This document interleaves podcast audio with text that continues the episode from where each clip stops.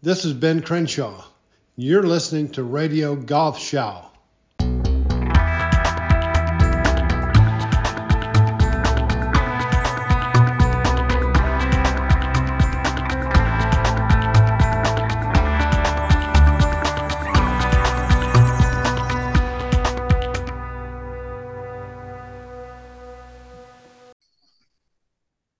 Um, ladies and gentlemen, boys and girls, my oh my, do we have a show for you today? My name is Frank Forster, and our guest on tonight's program is Mr. Malcolm Duck. Malcolm was born in November of 1960. He was an officer in the Royal Marines for 11 years, commanding, commanding men in the Falklands conflict and in Northern Ireland. Then he became a restaurateur in 1991, if I'm correct, um, when he opened uh, Ducks at Le Marché Noir in Edinburgh. Um, he added the hat of hotelier in 2004 when he purchased um, Kilspindie House in Aberlady. Aberlady. Aberlady. Oh, house. I'm sorry. I'm it, sorry, lady. the sexuality of my village is absolutely hilarious because you know it's it's Aber Aber Aberlady Aberlady, but the number of people that make it into a laddie Scottish boy, yeah, it's it's very very modern with this modern era of um, um, sexual um, designation. So I'm, I'm, I'm sure Aberlady or Laddie is happy to be whichever. I apologize. I apologize to the Aberlady and to all the Aberladians. there must be a word for the people who live there. We'll, we'll get to that later. Um, and you turned um, uh, Kilspindie House into the world famous Ducks Inn. Since 19, since 2019, um, you are also the director of Scotland, where golf began uh, the director of the 1457 Society. We'll talk about that. And since 2021, you are the chairman of the Gullane Area Community Council. Malcolm, it is as much an honor as it is a privilege and a pleasure to welcome you to Radio Golf Show. How are you, sir? And slightly overwhelmed by that welcome. That um, for for a duck, that son of Donald, um, that's uh, that's that. I didn't realize I'd done all that. I guess, but um, yeah, I'm delighted to come on the on the podcast to be able to talk about golf generally, or Scotland and golf, and my passions on that kind of thing. Is it's just I've spent many hours in the bar doing it, and um, it's just a great subject and a great part of the world to be in. And your pronunciation of the French Le Marché Noir was um, spot on, immaculate. That that makes up for the Aberlady. I must tell you um, a story very quickly about uh, I'm dyslexic, and we had to write the we wrote the menus in the French in the Le Marché Noir in, in French. And this came back another day, and I was trying to write write quail stuffed with chicken mousseline. And quail is kai, farci à la mousse. Hummus is cabin boy. kai are testicles. Oh God. Kui and Kai. So this guy was just dissolved in laughter. So you have any adult we've written testicles stuffed with cabin boy. It was a uh, very new into the restaurant scene as a as a raw marine coming in. How to get it wrong in one one one easy lesson. Brilliant. This this is the way it's going to go. But I got to tell you, um, uh, we haven't had this much excitement prior to a show since uh, uh, Langer or Crenshaw or uh, recently Rupert Sheldrake, who was on. And I'm especially grateful to you um, for rescheduling on such short notice after I got clubbed by that coronavirus at the end of last month. So uh, thank you for that. Um, in August this year, Malcolm, uh, you posted a video online in which you said, after 19 years of making memories at Ducks Inn in Aberlady, it is time for Malcolm and Fiona to duck out. Um, how much do you miss the charisma and the significance and the vitality and the extraordinary character of the place you and your uh, your, your wife took care of for nearly two decades? How much do you miss the Ducks Inn? It's it's a bit early to say, to be honest, Frank. I mean, it's it's it's weird. That's all I can say. I mean, I I remember my in-laws retiring and and how retirement happens, and I I I think through my Falklands and Royal experience, I I learned to separate myself into into two people. there's the cerebral, the kind of brain person that understands the logic, and there's the emotional person. So cerebrally, it was the right thing to do at the right time with the right offer. I hope I'd made the same decision at 40 or, or not. And emotionally, there was so much going on, it could have just happened. And now we're not doing it. And now, you know, it's very strange. Fiona and I are living um, with Ken McKinnon in Edinburgh, professor of maths. Um, he was the he is the godfather of our um, um, two children, and his wife sadly passed last year. So it's very nice to be here with him in the anniversary of those things. Mm-hmm. But it's also from a husband and wife going from full on to brakes on. Very good to have an intermediary. Okay. to negotiate. So it's it's very very strange, and, and actually on mental health and all the rest of it. I mean, the last week I've actually found it a bit tough. We went down one of my Roman sergeants had died, went down to his funeral down by the wash. And we stopped off in York, just outside York, in the Lime Tree Inn. If we get the chance to go to the Lime Tree Inn, run, run by Rob Mitchell and his wife, Go, one of the best chefs in the UK. Mm-hmm. He used to work for me. And actually going there on the other side of the table, seeing someone we've kind of brought and nurtured, and you know, he was we were so keen to see us there. It was just fantastic, and it kind of makes you want to go back and again for that buzz. And how can you help without wine matching or pairing. Um, so, I mean, for us, it was very special. For me, especially. I mean, Fiona, Fiona kind of enjoyed it, but she did a lot of the books. I, I just, whether I PTSD from the services, whether it's just I'm dyslexic, well, I am dyslexic, whether it's um, all those other things on the side that keep you moving and busy. Um, I we we had a two week holiday, 1st mm-hmm. two week holiday for 23 years. And people said, Craig, that must have been terrible. I said, no, it wasn't terrible. I had a 23 year holiday. you know, I absolutely and utterly loved what I did. Um, financially, sometimes it was, to say, challenging. Mm-hmm. For me, a challenge is can you jump over the table? A problem is the table's freaking broken and there are eight people come to sit on 10 minutes. So mm-hmm. it wasn't, you know, I, I, I just absolutely loved it. Um, and, you know, people talk about stress. How do you handle the stress? Someone a very good analogy. A bow can't fire if it's not stressed. Mm-hmm. It needs to be stressed to fire. But if you leave it stressed all the time, then it becomes inefficient. And hospitality is hard work, but great fun. And hard work and great fun can go together well. But I lay in a hill in the Falklands and thought I wasn't coming out. I decided in my future life, rugby, golf, whiskey, food, cigars were very much part of it. And that's what I've lived for the last 18, 19, 20 years. And getting out in the golf course, you're away, no phones, you know, even a golf course in a built up suburb or the nastiest place in the world, it's still green. Mm-hmm. It's still got rough. It's still got different graduations and textures. You're still with golfers, 99% of whom are wonderful people and think the way you do. So it's been very special, and um, I'm not missing it yet, but mm-hmm. I think it's going to be interesting next year. But I'm still involved with lots of other things to do with golf, and maybe I, um, instead of having to haul a, an old building and um, a lot of the staff along, that's hard. The staff, you know what, the staff were a joy because it's a team. There you go. Building, we couldn't take it any further, and um, it's they're they're I don't know what it's going to be called when they reopen it, but they're they're taking the walls out Mm-hmm. massive, massive refurb they're doing, which is what the old lady needed. So mm-hmm. I take it where we got to, and um, now somebody else. It's got a new mum. Yeah, there you go. Um, if, if, I may ask, what brought about the sale and what brought about the suddenness of it? Um, because I'm sure that a lot of folks around the world um, were making plans to come back in the future, and and those people that hadn't been there, that had heard of it, it was certainly on their bucket list. Well, it was.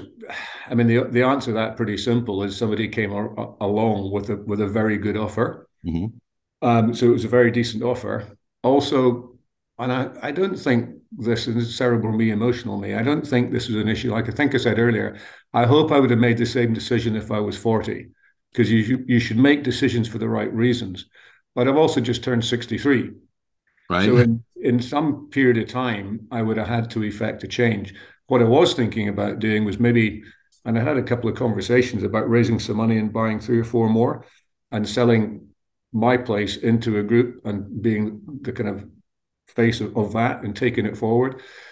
but also, you know, what's coming down the line in Scotland and hospitality is really tough. Um, we have a, a, a, government in Scotland um, run by, I would say, part of the Scottish National Party because they're like most parties now fractured.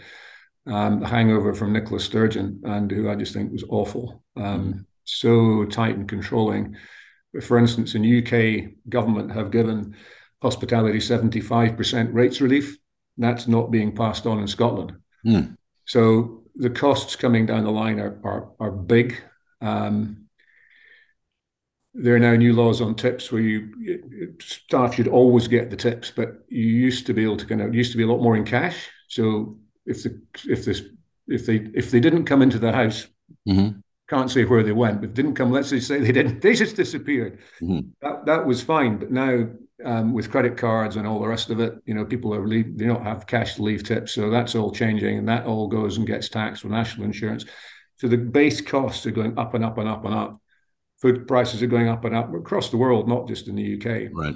And then we paying in in in the UK, we're paying twenty percent sales tax VAT, mm-hmm. which most of Europe is ten.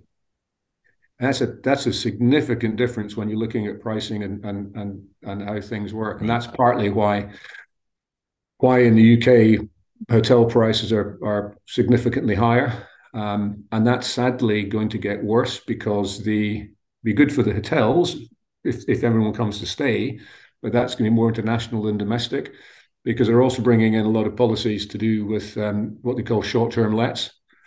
You go to Elie, that great town of Elie with that great little golf course, it's almost dead in the wintertime because it's all holiday homes. So there aren't enough people staying there to keep the pub and everything else open. Mm. So people are, are looking at tr- taking steps to bring legislation in to regulate them, but then they're now, you know, instead of spending a lot of money in the hotel, you could get a short-term let. That's all being challenged. So that that's going. So it's a very the next three or four years are going to be a very shifting landscape, landscape. So opportunity came. There we go, and we made a decision. We weren't. We didn't make a noise about it.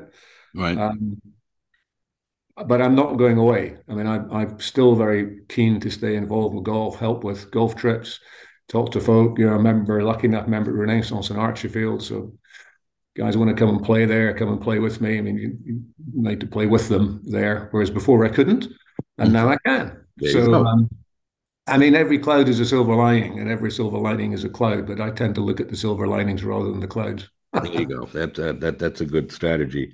Um, now, um, I'd like to maybe um, maybe um, when when I was thinking about what to talk to you about, and there, there's so many things, but um, um, I, I, find it fascinating to ask the, uh, um, the, the children's questions. You know, why is the grass green? Why does the moon have phases? Why is the sky blue?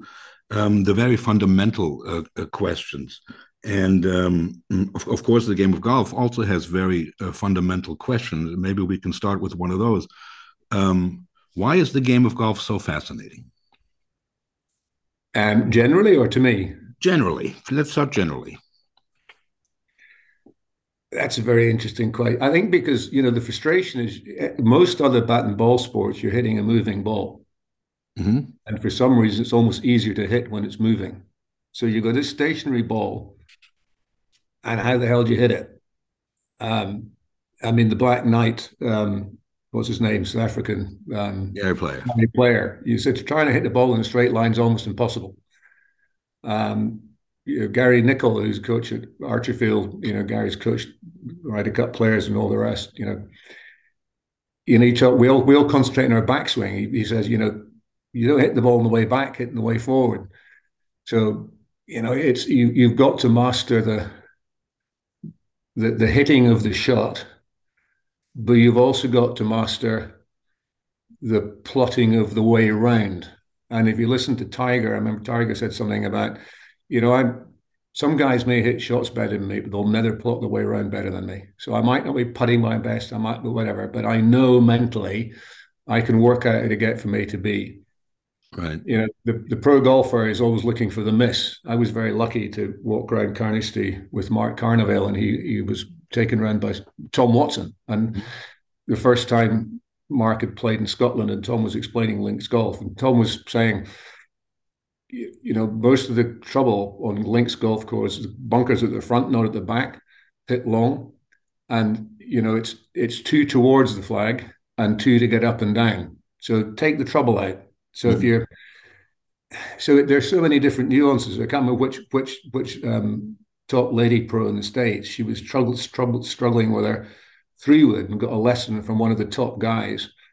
Um, he said, "Right, well, first we'll do a playing lesson." They got in the tee and she drove off, and then he took her three wood out, flung it behind her, and said, "We're not taking that. That's your first lesson."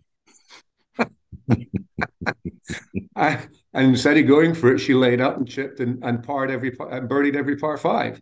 Right. So I think there are just so many nuances to golf.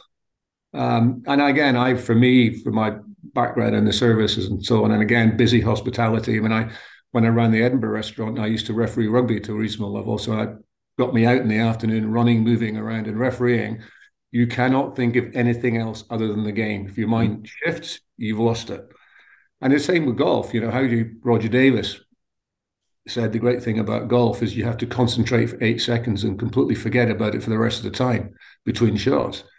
Um, how do these guys do it on a five-hour round yeah. under all that pressure? So I, I, I, think it's about the most fascinating game there is. All different shapes and sizes can do it. Look at John Daly. You know, his lifestyle managed to do it, and then you get a Rory. You know what a fit young guy he is. Right. Um, so it, it, it's the game that really makes more demands than any other game. The way I understand what you're saying. I think it does, and I think it, it it can it can it can just mess with your head. You know why why is it that coming down that stretch, if you're in a winning position, do you feel pressure? What what's the difference? Why do you feel that pressure rather than hitting the first drive or the first approach shot or the first putt? Why is there less pressure on the first drive? Because I can make it back again. Right. You know, it, it's it, and all these pressures are self-imposed. It's a little thing between your ears that gets in your way, um, or helps you. And again, Gary Nicol, a lot, a lot of the guys now have got have got you know mental coaches or um, psychiatrists are trying to ad- get in the zone, or you know, rather than two nines trying to make it, you, you split into three yeah. Um, and I, I think I I play off six and a half, uh, point something, and um, I quite I enjoy playing with you know 16, 7, 18 handicappers because to an extent you can help them. Mm-hmm. I can't help them with their swing, but he's an 18 handicapper and a par four in the first. By the third, I'll say say it's a par five. I say, what par is this? It's a five. I said, no, for you it's a six. Well, what do you mean? Well, you've got a shot. So why are you hitting your driver? It's going to bring all that trouble here. Hit your seven iron. Mm. What? You hit your seven iron, your seven on your seven, you get on the green and you get a par. No, you haven't got a par, you've got a birdie. Well, that feels better. and then you just be mentally, you're beginning to manage the game. Right. And, you know, again, you're coming back, coming out with Fiona and I, just going through this. I, I can't remember all the core values, Roman Ring core values, but one of them is bit one I've always really stands to me is cheerfulness and adversity. So, you know, it comes back to you enjoy stress or not. You know, that cheerfulness and enjoying that pressure, relishing that pressure. Um, you know, it's not guys don't do it if you can't. I mean, I, numbers of people who've played sport. I mean, and they're shaking before they have to do the thing they know they can do really easily. And but that's the fo- that's it gives them the drive and gives them the focus. Golf's also the only game where we can all walk and play where the greats have played. You know, you could walk on the same green as St Andrews. You could walk over the Swilcan Burn. All you guys have stood out, stood and and had their, you know, even for, even for you know for Nicklaus. you know, I was there when Watson went across it, sadly in the middle of the night. You know, when Big Easy they were going to try and pull him off and because it was dark and bring him bring him on the next morning. Big Easy Ernie said, "No, this man is finishing his round. You know, bringing him out in the morning." And we'd all gone away and came back, and there was still a big crowd. It was just about dark coming in. Um, so I think all these things conspire to make it a great game. I think we need to keep the traditions, and you know, do we have hoodies and all the rest? Because if you if you take something away, make sure you something of value with which to replace it. So don't take away, if you take away, you know, forms of dress and etiquette and so on and so then then you then you'll chip away at the honesty. Mm-hmm. Golf is mostly such an honest game. You know, people will call fouls on themselves, and if you don't do that, really, you're not you're not going to be um, play with many good people at decent golf courses because that's golf. Well, in, in, in some sports, you get celebrated for faking fouls, you know, which is totally the opposite. Well, and, and rugby, so for... you know, football they do, but rugby union, which is you know, right, you know, a kind of funny sport we do. I mean, it's it's absolutely cheating. Cheating is is is lauded. You know, right. Can't get the football falling over, and they practice falling, and exactly. You know, but the I mean, in, in the old days in rugby, you know, the line out, you know, the two lines of guys, the ball thrown in the middle. Um, they could be as close together as he wanted, but the guy's trying to jump and he can't because his opposite number's got his hand in his pocket. Yeah, right. or the guy's getting taken out off the ball, but that's accepted as part of the game. Whereas in golf, yeah. it's not cheating. It's it's you against the course against against the right. opposition. And, and and I think what's also fascinating to me, I mean, all of us, no matter what level uh, we play at, we've been in a position where after 14, 15 holes, we're on our way to our best round ever. And then by the time we walk off the 18th green we're ready to throw the clubs away. I mean it's you know it's it's it's just um, you can be so good and so bad on two different days. It's it's it's just incredible um, what would be some of your uh, your your favorite golf memories personally whether it's playing or watching or reading or that's really interesting. I'm not a great reader because I'm well, I'm dyslexic, and every time I put the, my book up. My father said, "Great to see you reading," which made me put it back down again because I'm an obstinate duck. Um, I, I, I, don't know. I mean, there's so many different people playing with. I mean, walking around with Tom Watson, obviously for 18 holes with Mark was was pretty special. Um, Rodger Davis took me down to Turnberry, the seniors, and um, he said, "Keep quiet and stay close." And so I kept quiet and stayed close. Ended up in the range and and then worked out it was his coach and he had um, Watson beside him, Nicklaus beside him, and Gary Player. And um, very funny, someone said, "Did someone take a picture?" And I said, "Thankfully, no. We don't need a picture. That's just a great memory." Right. But that's a kind of celeb bit. Um, but you know, playing golf, I just now and again, it's a memory you'll get back or not get back as you you just hit that great shot, and it just feels so good, and especially with hickories because I've got into hickory golf, you know, more more uh-huh. recently. Um, not an expert by any means. Um, and one of the funnier ones was we. I mean, I mean, with, with golf, also Renaissance Golf Club's got me really up there because you know Jerry Sarvadi and the team came within four weeks of me starting the Ducks. So we started at the same time. So we were we were HQ with Jerry and and, and Tom Doak and Don Placek and all these guys staying with us.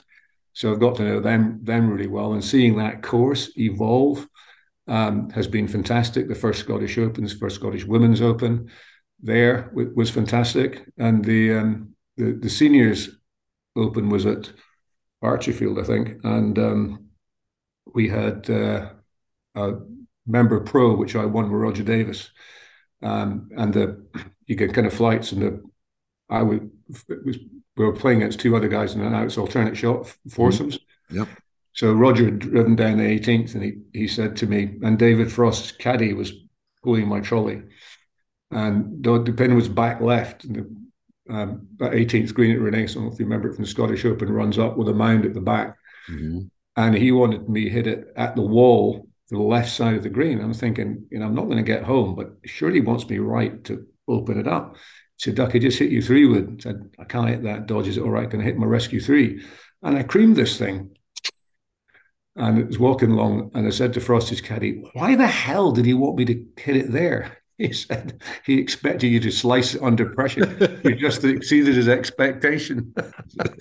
so that those kind of moments, people yeah. golf that, that kind of work for you, but don't. I mean that. Which other game? Yeah. In which other game could you go and start a game, and within the space of two holes, time wise, be ripping the Mickey out somebody else? Yeah. You've never met. Yep. Island is another game where you where, where you could do that. Yeah. Um, Kilspindie well, Golf Club, you know, playing playing at Kilspindie. Um, if you look across the Fife, there are two hills which we call the Paps of Fife. Pap is a Scottish word for a breast, so you know maybe not let's say that nowadays, but it, that's what they're called. So that remind me of San Carlos water in the Falklands. And when the RAF were in, in, St, in St Andrews, you had the planes buzzing down, which brought back those not so great memories, but also you're now in a safe, calm space in a beautiful place with friends. So it's like tear in the back of the eye. And I thinking about it, I remember trying to make a six foot putt kind of what you're saying. You're you're playing really well and you're coming on. I'm looking at this putt and I think you know it really doesn't matter a tuppenny right. toss whether I get this. It just a beautiful day with great people and I've been playing well and yeah. I mean I'm lucky to be here and lucky to be alive. So yeah, I mean I think I, the great thing with golf. Every time you go out, you'll get a, a memory. It's why we talk about it so much to our wives and yeah. wives and husbands when they come back. Um, I, yeah, I, I, read somewhere on, on one of maybe it was on the on, on the on the Ducks Inside uh, when when you were still there. I mean, uh, it, it, said that the Ducks Inn was based on service excellence and making memories for customers. I think that's uh, absolutely that that pretty much says it all.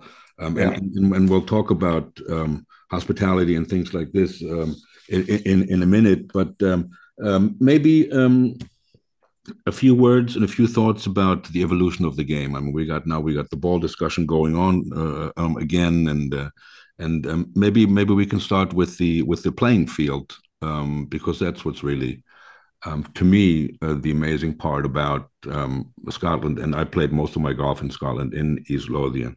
Um, the golf course. can you teach an old dog leg new tricks? That would be my question to you.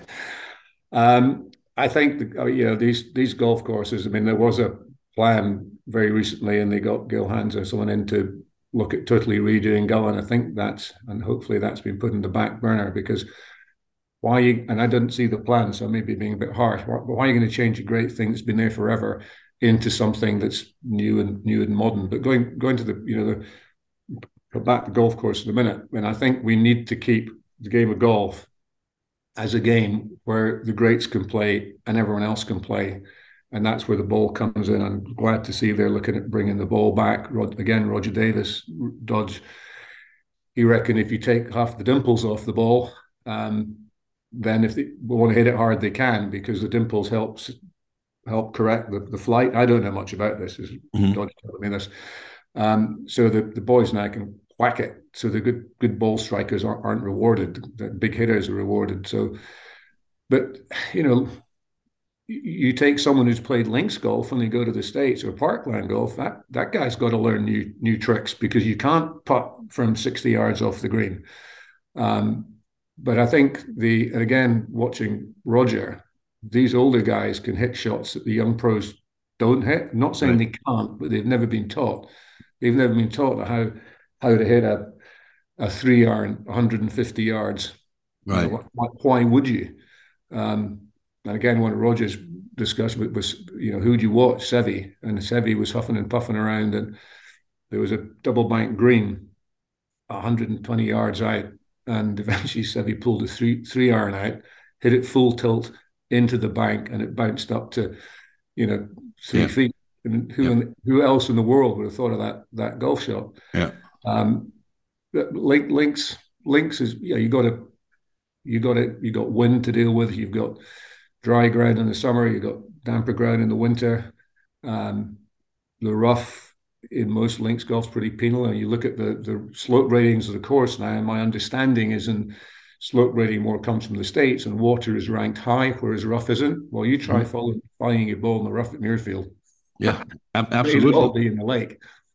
Absolutely. I mean, none of none of those great courses um, in, Scotland have island greens or a lake on every hole or things like this. These man-made problems, um, let's call them, um, that that make the game more difficult for the average golfer. Yeah. No. No. I mean, it, it's it's kind of what I mean. Again, you know, the evolution of golf is where did it start? I mean, organized golf certainly started in Scotland, um, and, it, and it's grown up from there and, and has expanded and it's evolved. And I think it should continue to evolve. Um, and I think it's now good that the, the average player has such good equipment. It'd be nice to see. Would it be nice to see the the guys playing with something different stuff? I mean, I think watching girls golf is, is fantastic. Um, I agree. Not just that I think boys and ugly and girls are pretty. It's just you know their their ball striking, the mm-hmm. length they hit it is more similar to a guy Their rhythm is fantastic. You you can see that without being ripping the ball to bits and being built like you know side of a shed, you can hit the ball a long way. Um, their pace of play in, in could could pick up, but so could the boys. Um, and it's nice to see girls golf coming through. I mean, Catriona Matthews in Scotland is just such an under undersung person, Dottie Pepper to an extent. But uh, um, the you know what, what Catriona has done in, in, in Scottish golf is you know nobody knows her. Um, right. But yeah, it's not a, it's not about length, and that's why I love about Kilspindie. You know, Kilspindie. I've taken quite a few tour pros down to play there. That's you know even even I'm 63, and I don't. I probably only need a driver, only need a driver mm. on one hole. Right. Um, um, and I've had quite a few people staying with us, and you know, fathers and sons coming, and it's the fathers more chance of winning at Kilspindie because if you look at something like the fifth, the kids put it through the back of the green in the par four, but it's a much harder shot coming back than it is landing it short and and, and, and coming up. Um, so a great match play course because it levels things out. And you know, the, the fourth at Kilspindie is one of my favourite holes in golf because it's right down the side of the sea, with the green tucked tucked into the corner, so out of bounds on the right, and and, and out of bounds near down on the beach. So you got a decent drive, and then you you don't hit the right shot coming in, and it kicks forward. You know, you, it's quite a you really got to think you think your way around it, and it yeah. doesn't matter if you're Rory and you can hit it 90, 100 yards into the sea past the green, because yeah. that's not the hole. Yeah. Well, I mean, you think about places like Prestwick and Royal Troon and Turnberry and North Berwick, Carnoustie, Gullane, Royal Dornoch. I mean, just the names of those places roll off your tongue like yeah. it's, you know, liquid golf gold. Um, um, I think the famous uh, Henry Longhurst wrote about that rugged British game. Um, for you, is golf by the sea the real golf, and everything else is um, a man-made substitute? No, because um, no, because we were saying that interestingly, there's some great golf courses in England, but the difference. Come on, the remind me to come back to the difference between Scotland and England. But you know, going the other golf course, you know, Crieff, beautiful little golf course, Muckart on the way to Gleneagles from from Edinburgh, going my back road. Mm. Fantastic golf courses. These are inland golf courses, but mm. we, everybody played golf in Scotland. That's everybody's everybody, and you know the the fishwives from Musselburgh, one of the oldest competitions going. Yeah. So it, you know, it wasn't sexist. It, it, it, was everybody played it. So at Kilspindie Golf Club, you have the Aberlady Club, so the artisan clubs. These artisan clubs are very common in Scotland. North Berwick's got two. Um, Gullane's got one or two. Um, and and the, the Aberlady one is for the it's really for the for the estate workers. So the you know, you look at St Andrews, you had the R&A, and the R&A were kind of from the gents, and they, they well, they now kind of run golf, but um, and then the St Andrews Club, that was for the artisans, and then the new club came along, which I, I'm new club members. I'm being very rude to you in a second, but I'm only kind of teasing. So the new club was, uh, um, you got to be half nice these days. wow. The new club was for the guys who didn't want to get didn't want to didn't want to get in St Andrews Club because it was kind of working class and they couldn't uh. get in R&A. Um, but again, you know, St Andrews, the R&A let women in fairly recently, but prior to that, let's say there were six golf clubs in St Andrews. How many were single sex of the six? Do you think? At least five. Six. oh, six. There you go. and and and and three three mm. three girls, three boys. I'm including the putting club and the. Um, and somebody will email or text and shoot me down saying we're wrong with all. So the St. Rules, St. Regis, and the putting club right. were all girls, and um, the R&A St Andrews Club and the new club were all boys. Now they share courses, yeah. um, but I think there are more. There are currently still more girls' clubs and single-sex female clubs in Scotland than male. Yeah, I, I, remember. I remember in in in New York, in in Long Island, uh, uh, Garden City, Garden City, the Garden City Men's Club. It was called, mm. and it was a beautiful golf course, very exclusive and and and and, and just men. Um, you know, why isn't that okay? I mean, I I don't. I mean, you can have women's clubs, well, it's clubs. this comes back to freedom, expression freedom of thought. And, you know, I'm going to go through this very quickly. I don't want to program discussing, you know, sex right or wrong. But I mean, certainly in Scotland, um, it, it was everybody. And, you know, it's going back to the women men thing. Women had a tough time in, on job and work and roles, very much so. And that pendulum needed to swing. And I think I think it has swung a long way, but it's swung probably too far in some ways, not far enough in other ways. Um, but now you're seeing, I mean, the girls, European girls tour is tough to make a living on. Yeah. And great golfers.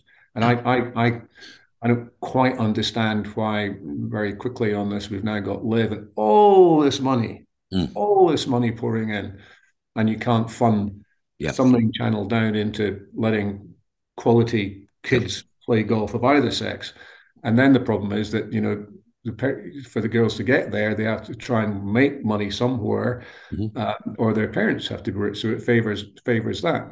But going back to Scotland, Scotland was for everybody. So you know, if you lived in the town like St Andrews, St Andrews is, is, a, is a municipal course. You know, it's not a private course. Right. Um, Muirfield got a bad rep about all its women's stuff and all the rest of it. Actually, you know, women play golf as easily as you, a boy or a girl could play golf at Muirfield as easily as you or I could. You needed to be invited. The lunch thing was that um, um, women couldn't eat in the dining room. That's mm-hmm. terrible. It wasn't terrible. It's because of old fashioned stuff. It's a refectory dining table. You have to go and get your food. So you wouldn't expect a lady to do that. So women, ladies went to the captain's room. You and I couldn't go to the captain's room. But that's all changed now and they're moved, it's moved on and Muirfield is now open. Um, still kind of hard to get into. And if you, I think correctly, if you don't want to obey the rules, then you're not the kind of person to join that club. But that should be the same for any any club anywhere. Mm-hmm. England was much more middle class. England golf was much more part of, part of society. It was um, more elitist. Um, but that's all moving and changing now. You look at the prices of golf in Scotland going through the roof. A lot more um, non-member clubs are being built and great golf courses. Dumbarnie, uh, Kingsbarns, Castle Stuart. Tom Doak's doing a new one up at Cut. Well, it's not actually. Mm-hmm. It's Tom, Tom's doing it, but it's um, he's forgotten who's leading on it. Um, right.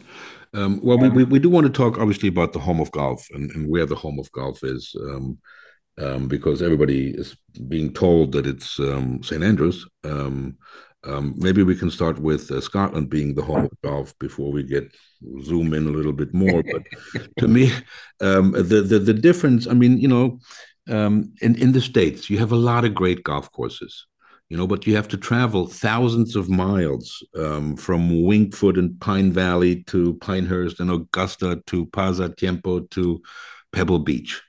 You know, you you in in Britain, and I'm, I'm talking about first first about Britain. Um, mm-hmm. You can play all courses pretty much from a base, whether it's London or Liverpool or Prestwick or Edinburgh. Yep. Right. Um, now, um, Prestwick. I mean, the, the, the airport in Glasgow is in Prestwick. I mean, that's where the that's where the first Open was played in 1860. I mean, and these are these are all um, amazing things. And and and you had talked somewhere about um, um, these 21 great golf courses within a 20 mile um, stretch in in East Lothian. Um, and um, um, I, I, told you before, I was fortunate enough to begin my golfing life in that area, um, starting at Royal Burgess, moving over to Bruntsfield and Silverknowes and Braids and all those. I mean, the, the, the city limits of Edinburgh has how many golf courses? Braids is a great golf course. I mean, it, it, in the city of Ed, I could not believe it, and this was in the '80s. Um, that you know they were in the middle of town. There was a golf course, and and and people would get off work in their work clothes. They were I don't know working in the on the docks or something, sling a bag over their shoulder and and and play.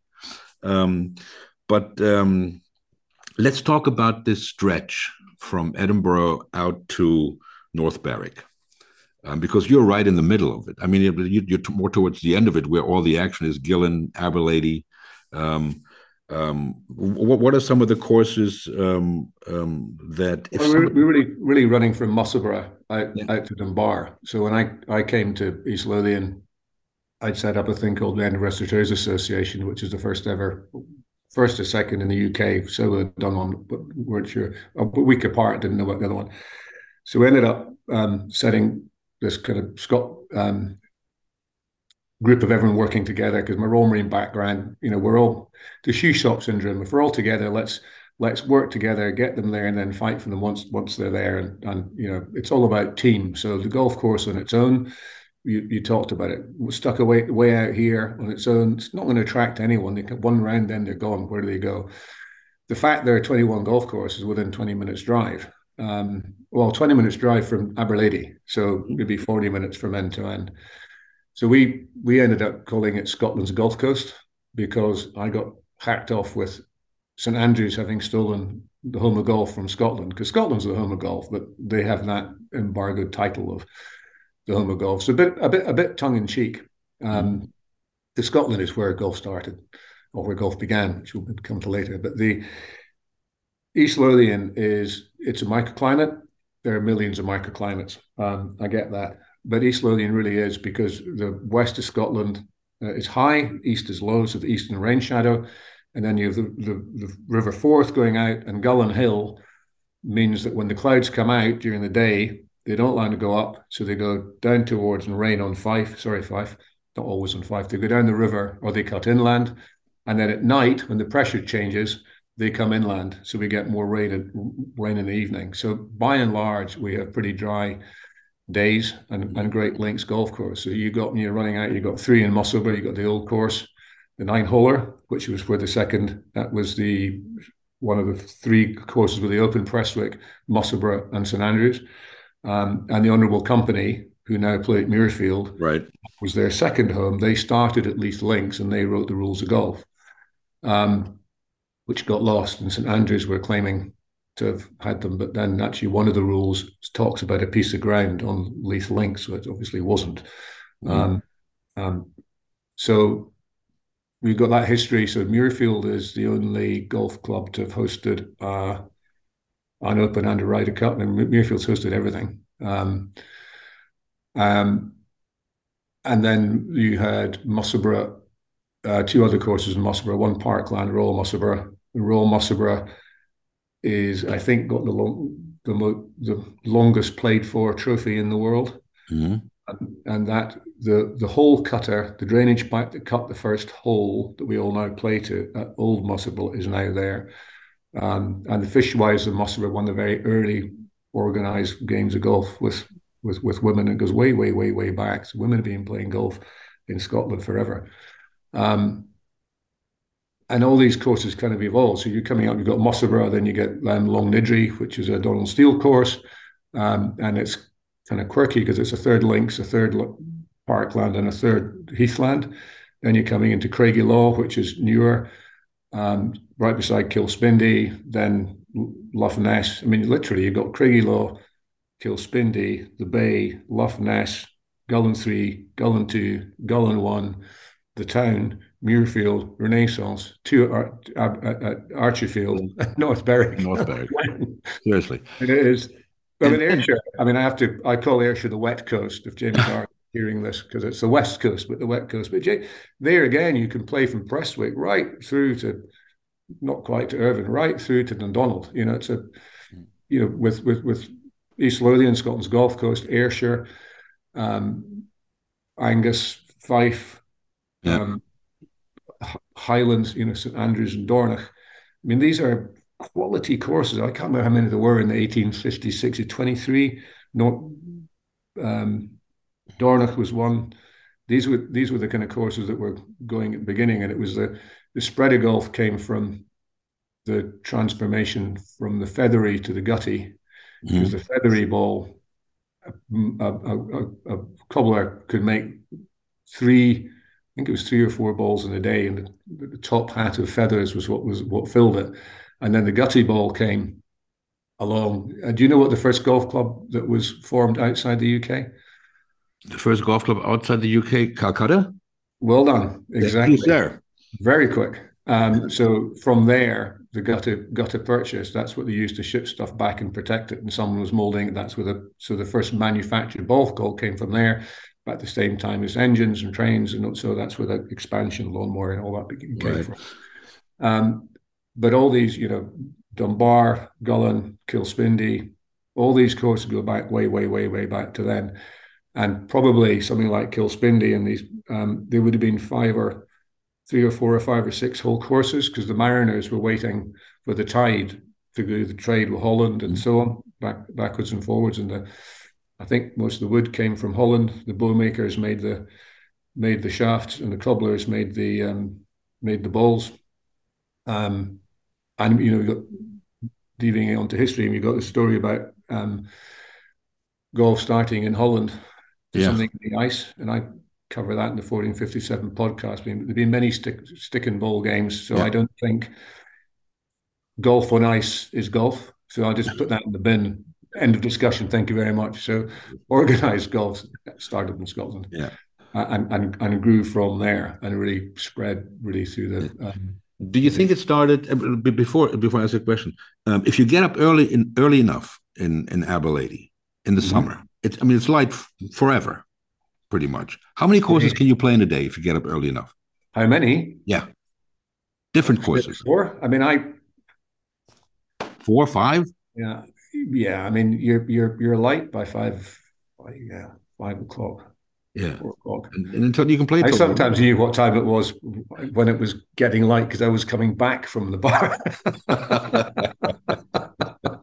there you uh, go. Oh, the last last actually in the last last two weeks, um, guy Andy Evanson came in and we had um, we shouldn't have said he was sorry Andy, but the um, they had a nice bottle of wine. Then that night we they came for a bottle of wine and but between four and six of I think 12 bottles of wine, wine later and some great wine. That's appropriate. At 8, 8 a.m., we were finishing a bottle of Pol Roger. So Americans, I was maybe going to play with, came down and um, I went across the cottage view and I said, What are you doing? We're going to play golf with the American boys. I, said, I don't think so. I was very indignant for about half a second and realized she had a point. Woke up about four o'clock. Um, there's got to be some incredible stories about the Ducks Inn. I mean, uh, can can you order a half a pint at the Ducks Inn? Because I remember the last time I ordered a half pint in Scotland, they asked me if I was on antibiotics. That's probably the polite question. yes, you can, but oh, uh, it doesn't happen very often. Yeah. the guy Doug Wilkie, who actually was the creator of the putting games, he came out with the phrase "you can you can over water whiskey, but you can't over whiskey water." You can over you can't over whiskey. Yeah, that's very nice. that, took me a while to, to get to get yeah, you got to make sure you're vaguely sober when you say that one. I'm 62, so you know it takes a while. But um, maybe maybe that's a good um, um, because um, um, how you got into and and because you became um, a restaurateur, and and it wasn't just any old restaurant. I mean, this uh, Ducks at uh, Le Marché Noir was um, um, got a, a, a Michelin uh, uh guide uh, gourmand, um, which is like a Michelin star, but um, it it relates not, not quite but, price yeah. value, right? Did I understand that correctly? It was, it's quality, quality of price. And actually, right. the guy I was talking about, Rob Mitchell, was my chef then. And actually, we hadn't sold. Uh-huh. Uh, I don't know, but I think we were pretty close to getting a star because the we I know from the AA that we were going to be three or four rosettes, and that's about the same as a star. And the Michelin guys were in quite a lot, and I think I possibly upset them because we closed in the January, so um, they yes. stopped talking to me after that. But the um, but they'd actually put Aberlady in the book, and I said to them, Look, I don't think it's ready to be in the book. Um, I, Michelin Guide is one of the most underused guides I think there is. People talk about the stars. Mm-hmm. But actually, the, the, places with knives and forks are, are, fantastic, honest, great places to go. And it's one of the best guides going. Um, but no, the restaurant was was was a yeah fun fun, fun yeah. place. I mean, you know, it had a, a wine spectator uh, commended wine list and all these things. Um, um, were you able to? And, and, I know you you you you like cigars, and I, I love your your new website, Malcolm the Duck, um, because it's got this great picture of you with the with the, with the Partagas. I think the Series D number four or something like that. Yeah. Um, were you able to smoke at the Ducks Inn at those days, or was, I mean, here you can't smoke anywhere inside it, the, that smoking law came in um, when I was at, in Aberlady, and um, it was very funny because I was we were still staying in Edinburgh, but I my daughter school wise had gone to North Berwick, so I was staying out there. Fiona was in town with Og, I did nights about. And so I remember when the smoking law came in in the green room behind reception, there was a, a fire, and it was January, and there was nobody there. Place was empty. We we're open. The place was empty, and I was doing the bar in my own, doing everything on my own because there was no customers and no staff and costs. And um, I'd been given a Bose speaker, mm-hmm. and I was playing, I can't remember Vaughan Williams or something, or Hollow Kings, Peer Gynt, or something classical that was quite uplifting, and um, drinking a whiskey, or a, I think I was drinking a whiskey, and I thought I really want a cigar. So I went and got a cigar and I lay on the floor, lit my cigar, and started blowing the smoke up the chimney. I'm 48 and I'm in my own place that I and I'm a law abiding and I thought, what the hell are you doing, Duck? Go sit up and just smoke and uh, go to bollocking for my wife the next day for smoking in the building. There's nobody there, you know. exactly, it's so, yours. we needed it's. I, I, the Edinburgh restaurant was interesting because people would smoke at the end of the evening, didn't smoke because of the food. Aberlady, it was horrible. Uh-huh. But I wish they'd let us do something about it with with ventilation. Yeah. Uh, because what I can't stand nowadays, I really don't like seeing people standing outside, all these people standing outside the cigarette butt ends, and you've got to walk through a fog of yeah. stuff. Yeah. And you can say don't, but it, it's quite hard. Um, and I, I, I, my background's Royal Marines, commandos, and you know, freedom of freedom of speech and freedom of choice for me is absolute. I mean, it's everything. We, yeah. If we, we lose those, if we lose those values, lose those things, we for me we, we yeah. lose everything. Yeah. Um, yeah. Well, we're certainly at a bifurcation in, in in society where you know it feels like sometimes we're we're not only being told what to say but how to say it, which is um, pretty scary. Um, your favorite uh, cigar shape, size, brand? Want to Montecristo number two. Otherwise, oh, we're anything. in the same boat. Torpedo, absolutely. Any day of the week. Yeah. Any day of the week. But um, you know, and you mentioned um, your your career in the Royal Marines, and then you have this incredible career in hospitality. Um, um are there any specific childhood memory, childhood memories that foreshadow um, your professional life that you can think of? Well, it's funny. My father was a conscientious objector in the Second World War. Mm-hmm and I joined the Royal Marines. But he became very friendly with a guy called David Stirling, and David he was the founder of the SAS. So I met David as a kid, and Dad was also a boxing blue, so he was a he was a pretty rugged guy, but very principled Christian. So he taught me very much about principles and all the rest. Mum was a fantastic cook. Um, and I, I ended up joining the Royal Marines kind of by mistake. The only reason I went for the interviews is I got a free train ticket via Bristol where I could see my brother. And the, the cost was three days in this stupid place called Lympstone. And I went there and never looked back. And that's been seminal for me because people and team is what like make life work. You know, that's what I love about golf. It's not in the shots, it's who you play with. It's the friends that you make. It's the friends that you take with you. That's that's what makes it. And West Belfast in '81, and then the Falklands. Think the, it's not just losing friends, but it, in the Falklands, the we had an attack on the hill called the Two Sisters, and um, it sounds all whatever, but we're out and we can afford to one. I gave the order fixed bayonets, so you just don't think you're going to come out the other side of that. And we came out with remarkably fewer casualties than we would have thought, but we still lost lost people who got killed. I think lost people as careless. You know, people got killed then. Right. But the next morning, um, we're sitting there, and Pete Jenkins was my radio operator and made a cup of tea, and we've just done the attack. We've um, seen our dead. We've got three tracheostomies that night. We tried to take care of the wounded. One minute you're killing them, the next minute you're trying to. And I'm not saying I killed anyone, we're not, but the people are getting killed. The next minute you're trying to save their lives. It's kind of wacky. Mm-hmm. And then the next day, you're sitting there, you're going to have to do it all again the next night. You actually didn't because they surrendered.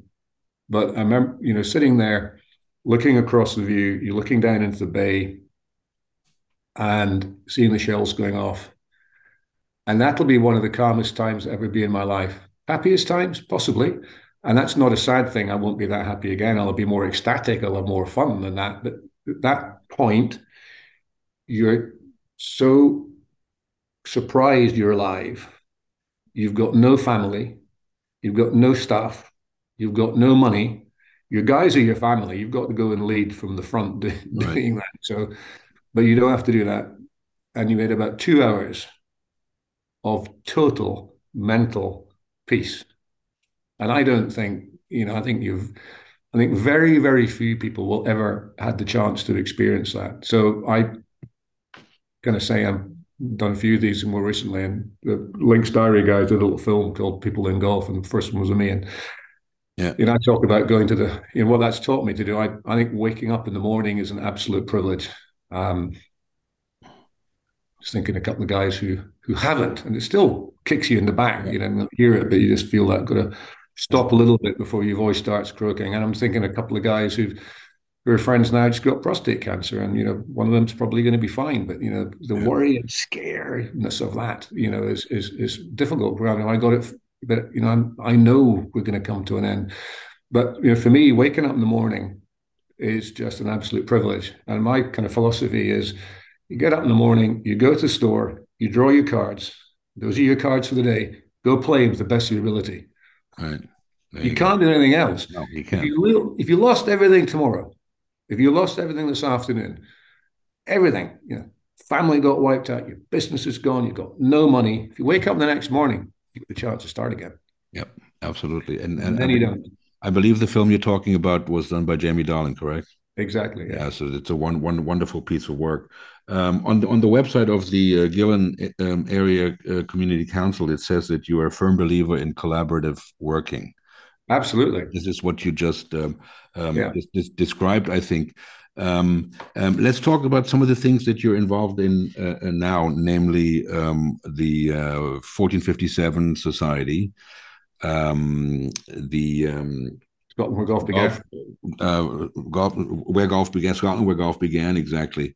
Um, what what kind of organizations are those? Are those businesses? Are those uh, and and maybe related to that collaborative working um, uh, philosophy? So Scotland, Scotland's Golf Coast, uh, Scotland's Golf Coast, the, the, kind of local tourism thing. We on the back of that, they got set up in different parts of of Scotland. So we all worked together as regions, and that kind of fell apart a little bit. So Jamie Darling was Ayrshire, Alan Minto was Perthshire, Neil Hampton, who's the Dornoch secretary, was um, up in up in the high, up in the Highlands. Um, Jane was Angus, Liam Barnes was Fife, and I was East Lothian. Mm-hmm.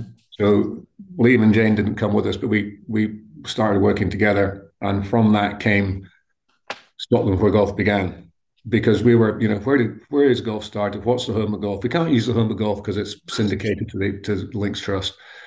So Scotland use it. It's just like copyrighted the home of golf. Yeah, I think so. Don't be don't go on law and technically links trust, but I think I think you you struggle to use Visit Scotland can use it. I think only with permission. But but let's let's think about the number 1457. I mean that's way before Columbus went uh, discovered America. I mean it's unbelievable. So 1457 is where golf was first noted. Yeah. When James II banned the wee ball and the big ball. So he banned the golf ball and the football so that we had um, so people would practice their archery because the English were coming to try and duff us up again. So that goes right back to 1457 when it was first documented. So the 1457 Society is kind of the golf club of Scotland where golf began, and the four of us are directors of each. Scotland where golf began is a collection of golf courses, hotels, tour operators, and whoever else of the industry who are trying to work together. And the aim of that is really to tell people how to come and play golf and and enjoy Scotland. Golf in Scotland is not just the golf; it's a little hotel. It's the, it's the golf course you've never heard of. It's the fish and chip shop. Um, and we have the 1457 Society podcast that um, three of us do, and that we're really trying to get you know somebody that's just been to been to Scotland and playing, tell your story. How did you do it? Um, so whether you come on your own, whether you come through a tour operator like you know Dave Kerr is one of the guys in the podcast, or Morton Golf, um, you know that whether you you you come through you know Perry Golf's a big one in the states. Um, you've got you know a bunch of guys in America. Well, a lot of the pros in, in, in Germany do it rather than coming through tour operators. But the um, it doesn't really matter how. There's a vehicle for everyone to be get involved. So mine coming up, I'm gonna we need to, we need to fund it so that we can get enough money to get a couple of the guys a bit of pennies towards living. Um, Jamie's involved in Links Diary, which is a fantastic, fantastic. magazine. Fantastic. It's a, um, gold, it's a gold standard. Yeah, and we do we do we we collaborate quite a lot. So if we're shooting something, maybe they'll use it vice versa. So mm. that collaborative thing. So if, if, if, if Scottish Golf were doing something, why can't we use their footage?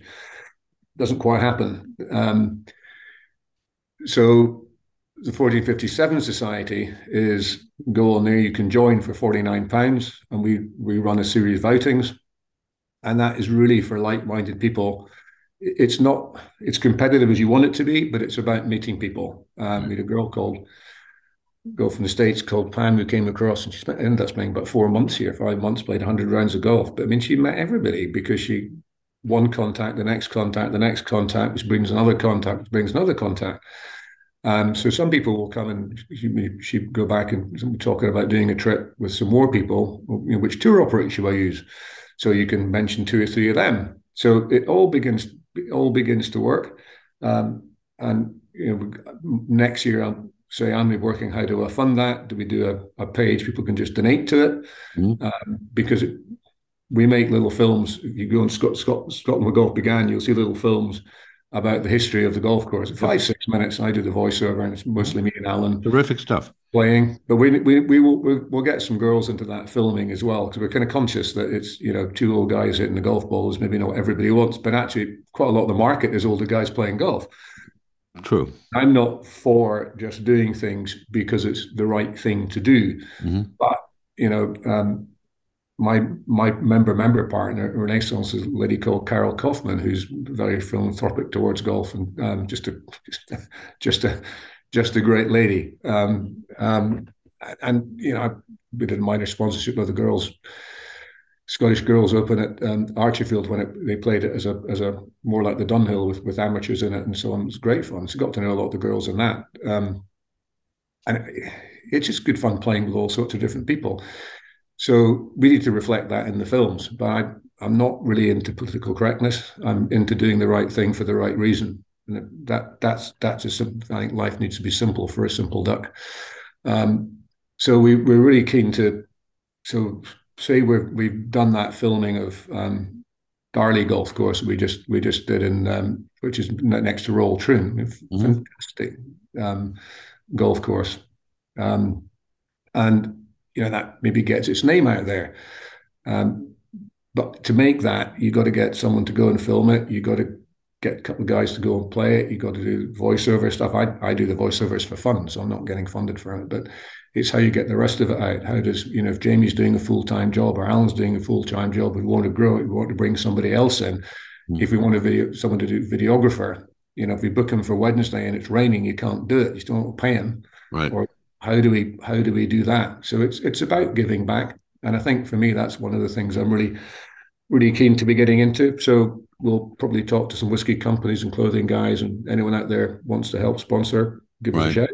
Right. Um, the because that you know product placement could be quite quite nice, um, but we'd only take someone sponsoring who wants to also help back and with our ethos giving back into Scottish golf and so, you know, a tour operator who's a member, why would they join? Well, if we've if we've done all that filming, if they want to make a film for their thing, well, come and here's the material, come and use it. Right. You know, um, it's, it's that collaborative way of of doing things. And I think I said, you know, when you slow in, Ducks wouldn't have survived. In I couldn't have done what I did at Ducks without Kilspindie, without Gullane, without all those golf courses, without the Indian down the road, without the Aberlady Inn. You know, why are you going in because it's another pub and it's somewhere else. And the other guys down there are super. And the Indian old guy there with the ticket, you know, when it first opened, oh, I'm going to lose business. But actually, do you know what? They went down and came back before they went to Haddington, didn't come back for the night. So you learn and you relearn that that cooperative way of working works. And um, what I love about uh, uh Scotland, what I loved, I mean, I just uh, went there on um, on on semester breaks, um, either on New Year's when the neighbor would come knock on the door with a bottle of whiskey. I found that fantastic. Um, but uh, from from the golf wise, you know, I mean, everywhere everywhere in the world you play, you get into the clubhouse um, if you're visiting somewhere, and you know, hey, what what you shoot, you know, blah blah blah. And in Scotland, they ask you how'd you find our course. Um, it, it's a whole different mentality, you know. I mean, it's something really. Um, I can't, you know. I mean, I, I I shouldn't say I can't stand. I, I, have a problem with people who call golf a hobby. I mean, collecting stamps is a hobby to me. Um, you know, golf is, is, is a way of life, and and and that's the way it's displayed in in in that part of Scotland. Which, I, I, think you're right. I mean, uh, Ian Eric Anders Lang talks about you know what other place can you go in there and we're walking around with dogs on the golf course, and my dog um, Zulu used to be there all the time. You know, I had to put him down, miss him like hell. But I mean, it's um, but the dog should be well trained You know, now people are reason some places or maybe we're not because people don't train their dogs. They don't train their kids not to cross the road. So these kind of old. Remember, I was talking about if you're going to change something, have something of value to change it. I don't care what someone wears, wears on the golf course, but actually, if you start allowing everything and you don't, people don't turn up thinking, "I'm going to look half smart." That's when it gets into the the cheating, the different thing. It's it's it's mm-hmm. just a set of standards, and it's where does self discipline come from? My background in the Royal Marines, you're taught discipline, but that teaches you self discipline. Self discipline is key. Um, and I think you know that you know a lot of great new golf courses. Before I talked about Kingsbarns and Dumbarnie, but you're not going to get, you know, the St Andrews the great golf course, but if you go onto the Links Trust um, um, food and beverage places in the golf course, it's not like walking into Kilspindie Golf Club. It's not like walking into the St Andrews Golf Club. Mm-hmm. Not like walking into Dunbar or Prestwick Golf Club, you know, because you don't meet the locals. Um, and that making the locals is really important. And we've got we've got an issue, but we're heading towards a problem with you know a lot, a lot of the golf courses now managed by general managers who are commercial managers, whereas mm-hmm. the golf course secretary used to be an individual who understood people and know their. I'm not saying that you guys don't. I know quite a lot of them. They're really good guys, but they're they're. It's about the bottom line. Mm-hmm. Whereas you know, golf is a strange thing because tourism is very important, and that's that's economic, but it's also health and wellness. So you need you're going to keep the golf club subscription at reasonable level. You need the visitor income to subsidize it. If you put it up, you get rid of the visitors, but right. then hotels don't work, and and the, there are no jobs if you look at East Lothian, you know what the jobs mostly in, you know, their hotels and the, and the accommodation and the restaurants and the golf course provide a lot of a lot of employment for the visitors coming in who bring in the economic benefit. So it's trying to get those things to to merge. That, that that's interesting. I mean, again, the price of golf in Scotland, some of the core, big courses nowadays, you know, next year they're going 350, knocking 400. Yeah. Um, yeah, that's that's pretty steep. Um, and you know, one of one of the issues we have here in Germany is with um, golf courses, and here we, we obviously, you know, we have this this brown mush of golf courses that were designed in the boom in the 1980s. You know, which you know, you're lucky if you remember one hole when you're done.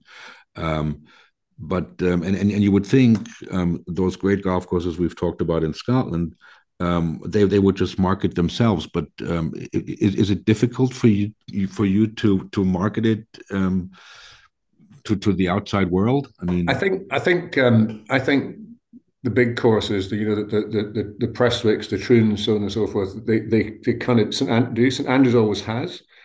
I think um, it's not me, but when I came to East Lothian and we started Scot- Scotland's Golf Coast. Um, there's a guy called Dave Isaac lived across the road, and Dave, um, his he was he, he's one of the top guys doing posters. His company, you know, they they they they sent out the message. That's what they did, and he he worked on the brand. Andrew Coulthart lived in the village. Andrew was just getting into Sky. Alan Minto was still with us, who's been working part time for the council. He did as much, if not more, off off work than not. So he and I did did a lot of it. We got that, and East Lothian was not the highest ranked in, in golf in Scotland by quite a long way, but we got that kind of collaborative message beginning to work. And I was saying earlier, we then got other regions kicking off the back of it. Ayrshire had done it with a guy called Stuart Smith quite a long time ago, but it kind of fizzled, I think. I don't quite know that history. Um, but I think that that working as team begin, begins to help. But I can't remember the percentage of golf courses in Scotland run by part timers, but some something like 45%. I mean, I don't please don't quote me on the number, but it's a lot of golf courses are run by part timers. Um, and these little golf courses are cracking. So I'm saying 350, 400, but I mean, but Kilspindie is it still under 100? Right. Gullane 3 is still pretty good value. Dunbar is pretty good value. If you compare these things to Pebble Beach, right, then you right. know where's the price going? And the UK is changing in in in in economic wealth. I think the gap is widening. But for me, in hospitality, I love the I love the Americans. I love being a member of Renaissance partly because the crash between the American and British culture is just hilarious, isn't it? Yeah, I think I think just, they speak the same language and don't mean the same things. Great, but the Scandinavians coming across, you know, Germanic countries coming across, you know, they, yeah. especially the Scandinavians, they they kind of get Scotland. Um, yeah. It's cheaper for them, um, and but you know they're not going to pay stupid prices. Yeah. But then, well, um, you know, um, um, in, in Germany, people, you know, they go on on these golf trips. They go to Spain or to Antalya or something. You know, they play these brand new golf courses that are really, you know, I mean, they're manicured beautifully because that's what they expect, because that's what they see on TV when they watch the Masters. Um, but um, any day, I would prefer to go on a trip to Scotland than to those to Marbella or wherever those guys go. Well, I, I call Marbella, I call it gin and tonic golf. Um, but if you're getting into golf starting off, you know, you find the ball easily, you know, if, you know, I I don't really like segregating between boys and girls, but you know, boys are more powerful, so they hit it further. Girls don't hit it as far, all that kind of stuff. Um, women mentally are much tougher than guys. Maybe guys are tougher physically, so there's a balance both ways. Links golf is harder. It's windier, mm-hmm. uh, more rain, so you kind of have to want to play golf maybe a bit more. Um, to play golf in Scotland, um, rather than just being a you know a hobby. Right. You know, the stamp collector ghost. and there's some, I'm not knocking Marbella or these places, some great golf courses, but I went to Portugal with my wife at the side for a couple of weeks. I wasn't tempted to get my golf clubs out. I wasn't going to take them anyway because it was her and that was time off and decompression time. But I don't know if you know the story of Peer Gynt, you know, Hole in the Mountain Kings, da da da da da da da da da that music you might recognize, not with me singing it. The story of Peer Gynt is how he goes around the world. Um, he leaves his wife, goes around the world for years in search of happiness, comes back depressed, shattered, not having found happiness, only to find it at home with his wife. I, and it's a bit, I think, leaving East Lothian to play golf or leaving Scotland to play golf is a bit like the story of Peer Gynt, because um, luckily I've heard the story, so I learned a lesson through somebody else. But you almost have to go away to realize just what you've got. And, you know, I've, I've done, much, but a bit, a bit to the States, bit different places. I'd like to do a lot more of that now that we're not playing. Um, but um, yeah, I mean, Scotland is, and those links courses, it's not about length you know, Prestwick's the same. You you know, the yeah. blind shots. The Prestwick's got the longest old continuously played championship golf course in the world. And it's um. So so they're doing no modernizations or or things like this on these courses, trying to make them longer. I hope they're not. I mean, you you mentioned before that. No, about... Gullane Gullane was looking, and I think they there was a big mix and whatever, and yeah. they, and it got it got it got changed. Um, uh, and they, I think they've said no for me, thankfully. But I mean, I, your progress is progress. You can't stay sure, absolutely, balls moving and so on. But I think with these things have been there for a long time. And I think Tom Doak said to Tom there, maybe thinking about changing Kilspindie, and his jaw dropped. Why? Why? Why would you change it? And right. um, and you know, the joy of Kilspindie is it's short. The joy is it's different from other places, but it's still challenging. Well, you get rewarded for hitting it straight, for keeping it in play or right. hitting it not too far and keeping it in play for sure. Right. Yeah. Yeah. yeah. And, and even even on a on a day with no wind, I remember playing Gullane number two in the fog where there was hardly any wind, and it was really tough track. Yeah. I mean, yeah. you know.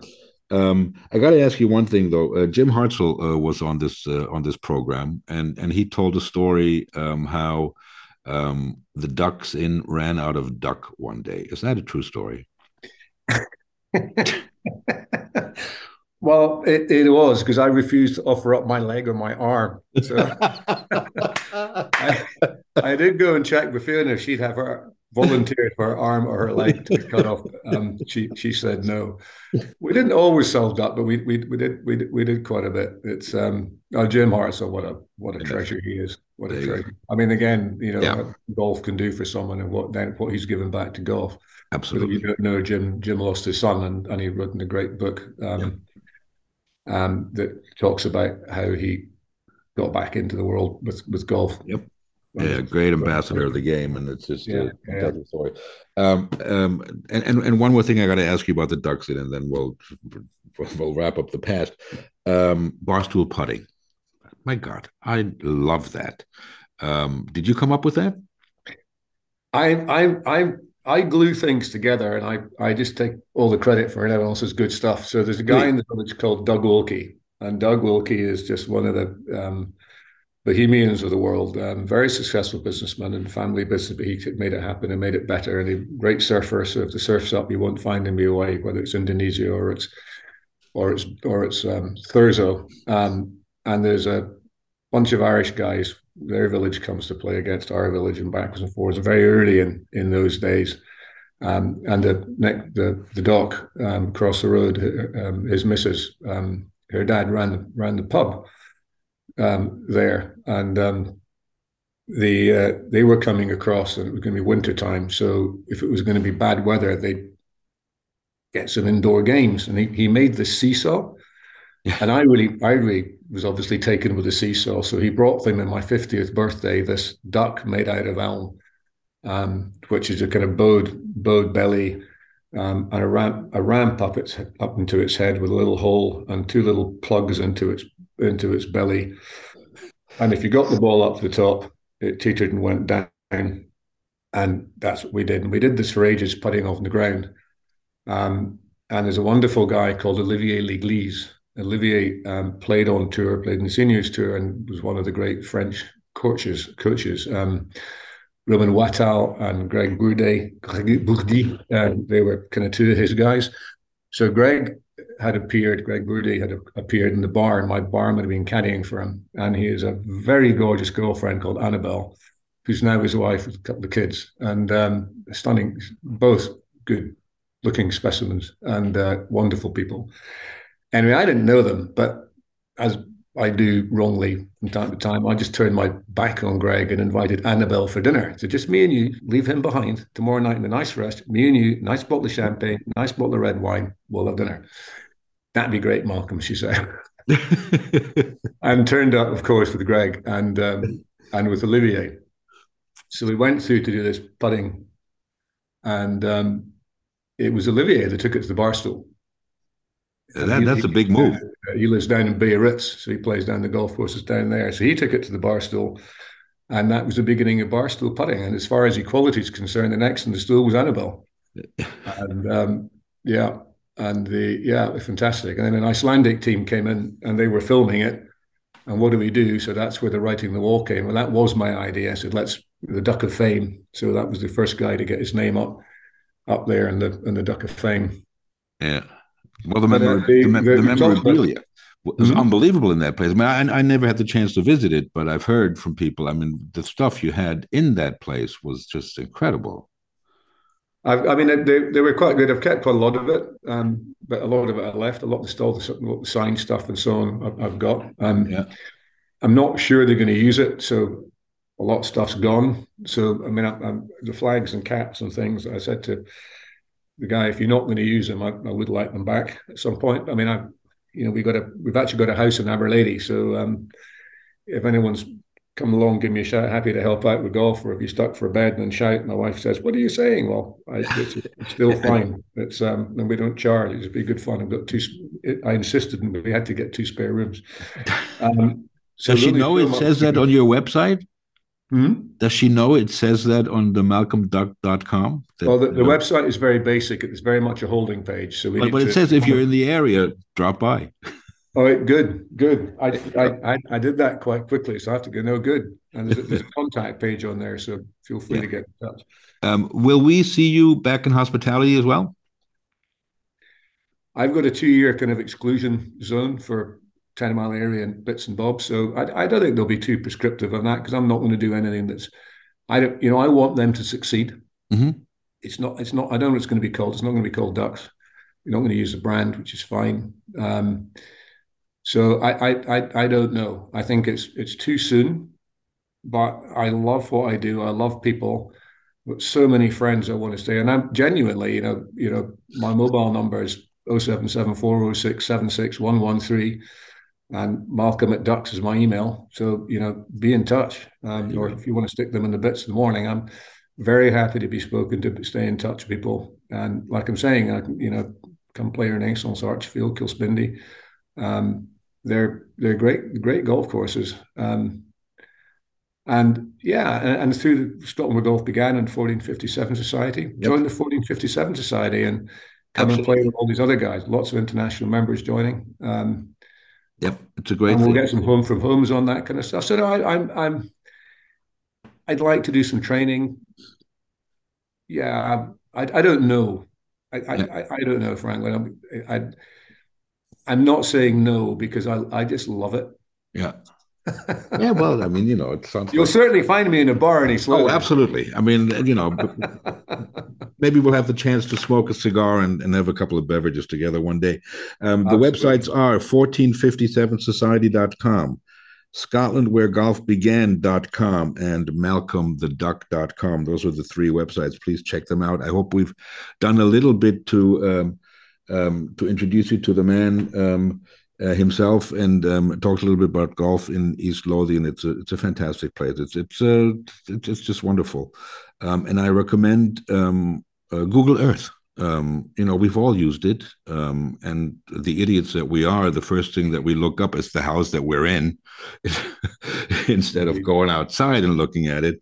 Um, but go to Google Earth um, fly into Edinburgh and then zoom in and cruise up the coast um, from Royal Burgess over to North Berwick. It's just unbelievable. I mean, the the land where the golf courses are on are bigger than the than the villages and towns. Um, it's it's what's golf. It, it's what golf is all about. And um, it, it was it was fantastic to have you on, Malcolm. I thank you very very much. I wish you a belated happy birthday. I know you just had a birthday. yeah, yeah, there you go. I'm 36. Uh, yeah, 36. I'm dyslexic yeah, I'm I'm 39 for I don't know how many time, but uh, um, a Merry Christmas to you and your family, and and, you. and, and I wish you much success in the in, in, the new year. I hope we'll keep in touch and we'll have you back one day. Yeah, and thank you so much. It's been been great fun. It's um it's interesting how you get back in touch with yourself and exploring thoughts I hadn't meant thought to explore. So it's been great fun. It sure has. Thank you very much. To the links land, ladies and gentlemen.